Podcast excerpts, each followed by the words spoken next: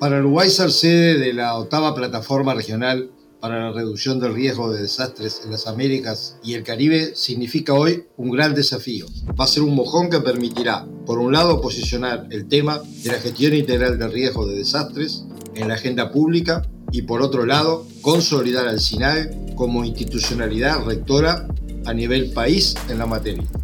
Bienvenidos, bienvenidas al podcast de la Oficina de las Naciones Unidas para la Reducción del Riesgo de Desastres, Oficina Regional para las Américas y el Caribe.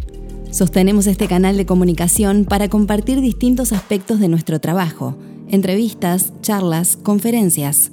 En cada episodio te contamos las historias que hay detrás de nuestra tarea cotidiana. Hoy te invitamos a conocer todos los detalles de la octava plataforma regional para la reducción del riesgo de desastres en las Américas y el Caribe.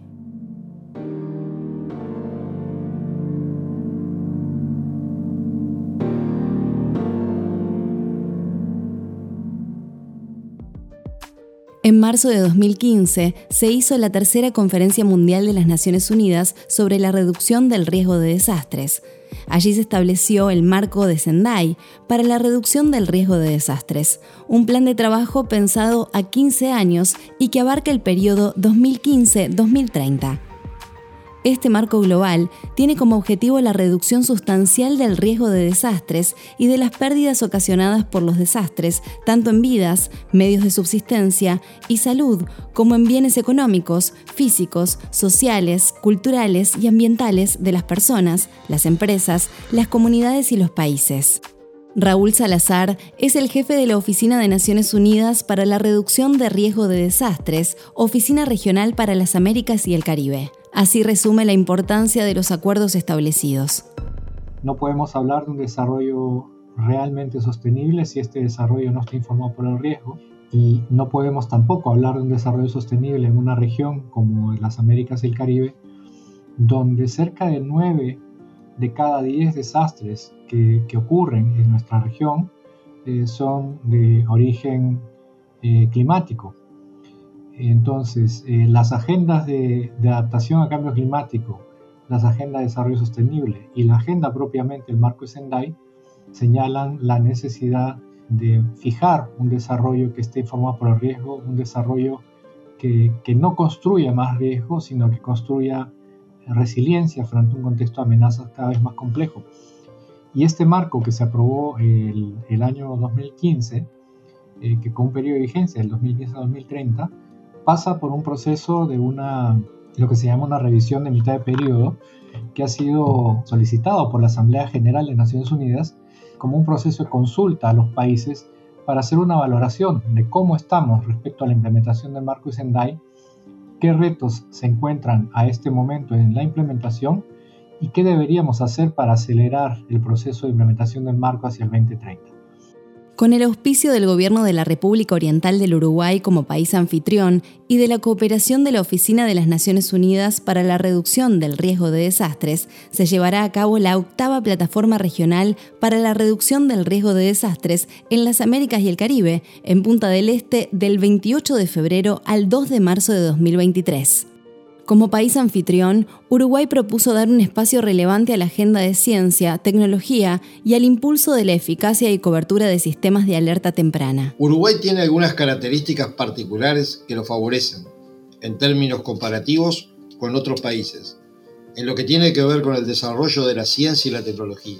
Sergio Rico, coronel retirado y magíster en ciencia política, director nacional de emergencias del Sistema Nacional de Emergencias, SINAE, de Uruguay. Políticas de Estado como el llamado Plan Ceibal, inversiones relevantes como la fibra óptica, el acceso casi universal a Internet, combinadas con cuestiones de escala. País pequeño con posibilidades de funcionar casi como un laboratorio e implementar experiencias piloto sobre diferentes temáticas y en distintos rubros. Lo convierten en un terreno especialmente fértil. Esas condiciones, junto a una tradición y formación académica sólida, son una muy buena combinación. En ciencia y tecnología hay entonces avances y mucho potencial. De hecho, quedó claramente demostrado durante la reciente emergencia sanitaria con la conformación del llamado GACH Grupo Asesor Científico Honorario, que fue una pieza clave en la gestión del riesgo. En materia de gestión y reducción del riesgo, en cambio, los avances son menores. Al respecto, se da una especie de paradoja. Una de nuestras principales ventajas o fortalezas como territorio, que es afortunadamente no nos afectan ciertas peligrosidades que sí afectan a otros países como los tsunamis, terremotos, huracanes, volcanes. Es a la vez una debilidad, ya que debido a eso hay una muy baja percepción del riesgo. Culturalmente hay un imaginario instalado de que aquí no pasa nada, y es algo que permanentemente intentamos cuestionar, problematizar y cambiar por la noción de que si hay riesgos que no son producto exclusivo de la naturaleza y que como individuos, instituciones y comunidades podemos contribuir a reducirlos, a aumentarlos. Es nuestro mayor reto en general y en ese sentido el vínculo con la ciencia y la tecnología no escapa a esa generalidad.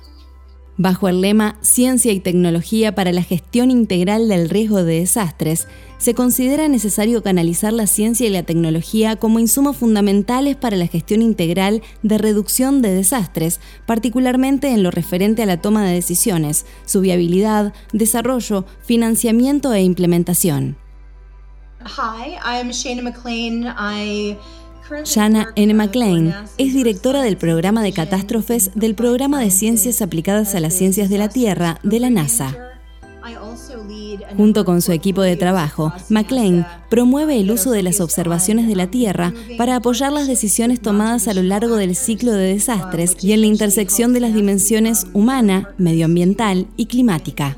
Le consultamos a McLean acerca de cuál puede ser el aporte de la ciencia y tecnología en la gestión del riesgo de desastres. Nos lo resumió así.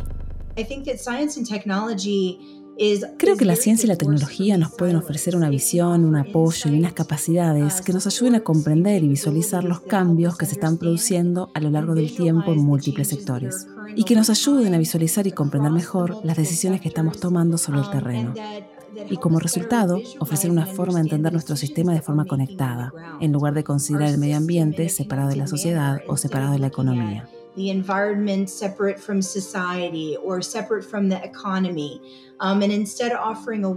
Creo que la ciencia y la tecnología son esenciales a la hora de entender el riesgo, porque sabemos que el riesgo no es lineal. Lo que ocurre hoy no va a ser lo mismo que lo que ocurra mañana o dentro de cinco años. Por tanto, sí, realmente necesitamos comprender el cambio a lo largo del tiempo y lo que ese cambio va a significar para la forma en que planificamos, construimos, respondemos y nos recuperamos de las diferentes crisis o tensiones. Significa que necesitamos un enfoque integrado y sistémico. Y eso es lo que, en mi opinión, aportan la ciencia y la tecnología a la reducción del riesgo de catástrofes.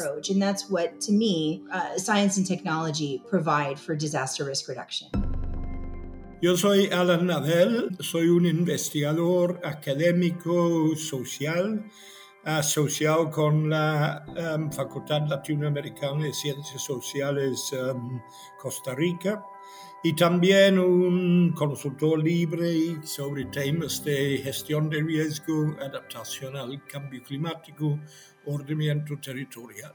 Existe una gran diversidad de conocimientos disponibles en la región y en el mundo en relación al papel que juega la ciencia y la tecnología en la gestión integral del riesgo de desastres. Pues uno diría que donde hay reducción y hay esquemas que han promovido la reducción o evitar el riesgo para comenzar, la ciencia y la tecnología han jugado un papel fundamental porque ha sido la base de la creación de las opciones. Ese no es el problema. El problema es que mucha ciencia y tecnología sencillamente no se aplique por diversas razones. Podemos entrar en detalle, pero muchas razones son relacionados con el problema que sencillamente las personas hacia lo cual se dirige la ciencia y la tecnología no pueden aplicar por condiciones estructurales adversas o distintas condiciones de la sociedad. Label posee una mirada crítica sobre el impacto que la ciencia y tecnología desarrollan en las regiones más vulnerables. Pues eh, puede haber muchas em, perspectivas sobre esto. Pero yo, yo, yo, le pongo un caso para ilustrar lo que quiero decir. um, comunidades que viven con dos dólares al día y que están obligados a ocupar terrenos inseguros y construir de forma insegura, aunque haya tecnología que los pudiera ayudar en teoría, las circunstancias de su vida impiden o que lo incorporen o que la gente que lo promueve lo promueve con ellos por diversas razones asociadas con la sobrevivencia diaria.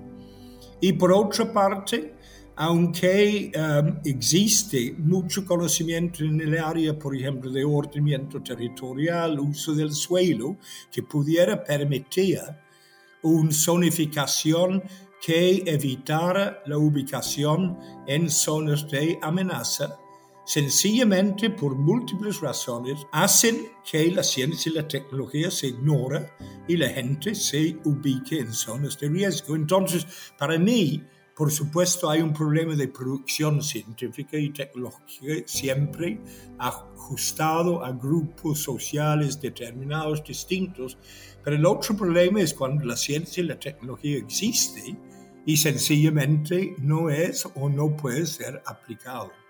Entonces yo creo que si no somos capaces de ver esto holísticamente, analizando los límites estructurales a la aplicación y la aceptación de la ciencia, estamos a medio camino en el debate. No es solamente crear nueva ciencia y tecnología, es crear una ciencia para que la ciencia y la tecnología existente es utilizado por los actores sociales relevantes.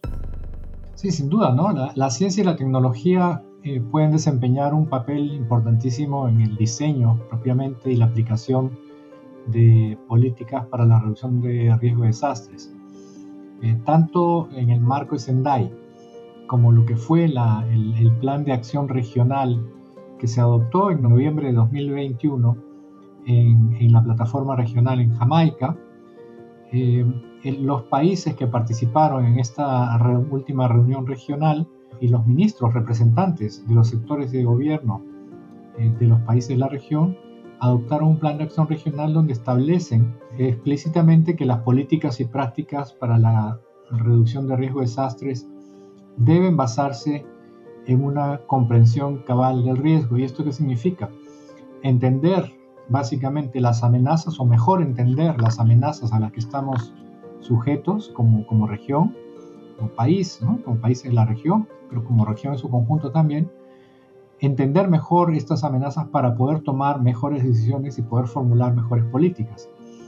Y la tecnología y la ciencia, a través de la recopilación de datos, a través de la construcción sistemática de proyecciones, amenazas ambientales, tecnológicas o biológicas, eh, y este, este conocimiento aplicado al diseño de políticas eh, tiene un impacto inmediato en justamente el, el, el, objetivo del marco de Sendai, que es reducir eh, tanto las pérdidas de vidas como las pérdidas económicas que nuestras sociedades enfrentan por efecto de los desastres.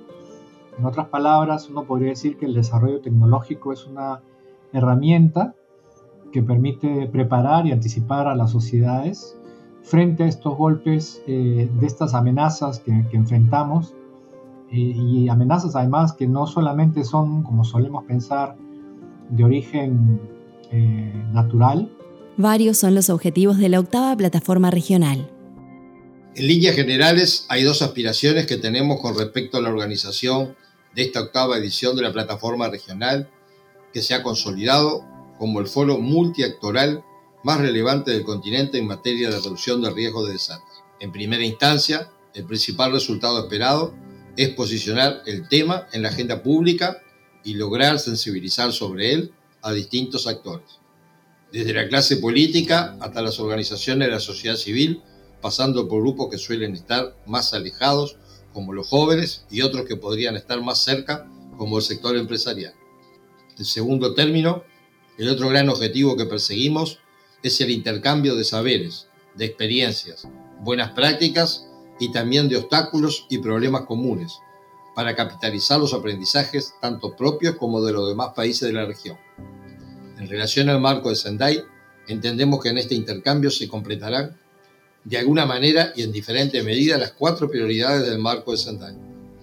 Comprenderemos mejor el riesgo de desastres, tendremos más herramientas para fortalecer su gobernanza, seguiremos teniendo como eje y como foco la resiliencia y estaremos mejor preparados para gestionar las emergencias y los desastres. Es importante que señalemos primero que se trata de una reunión regional en la cual participan múltiples actores donde se define mejor cuál es la forma en que se va a trabajar conjuntamente para el logro de estas metas de resiliencia y al mismo tiempo que se define la, la forma cómo llegar ahí a través de un plan de acción regional eh, que tiene una serie de acciones ya definidas muy concretas y a través de las cuales los países también logran hacer mucho más concretos los compromisos a los que se llegan en esta reunión. Un aporte significativo en la reducción del riesgo de desastres con el objetivo de crear mejores condiciones de vida para América Latina y el Caribe.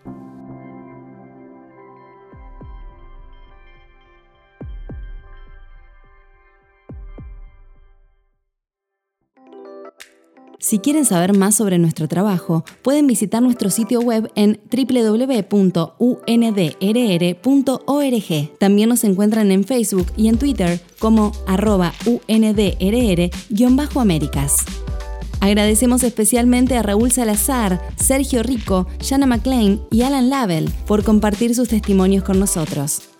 Para conocer más episodios, los invitamos a suscribirse a nuestro canal en anchor.fm barra UNDRR-Medio Américas. También pueden escucharnos en Google Podcasts, Spotify, Apple Podcasts o en su aplicación de podcast preferida. Este episodio fue producido por Florencia Flores Iborra. La narración es de Miranda Carrete y la mezcla de sonido está a cargo de Rodrigo Ruesta. Este podcast es posible gracias a la Confederación Suiza, la Agencia de los Estados Unidos para el Desarrollo Internacional, el Ministerio Federal de Cooperación Económica y Desarrollo de Alemania, la Agencia Española de Cooperación Internacional para el Desarrollo, la Iniciativa Riesgo Climático y Sistemas de Alerta Temprana y la Unión Europea. Queremos destacar su invalorable aporte para que este proyecto sea una realidad una realización original de Tristana Producciones para la Oficina de las Naciones Unidas para la Reducción del Riesgo de Desastres.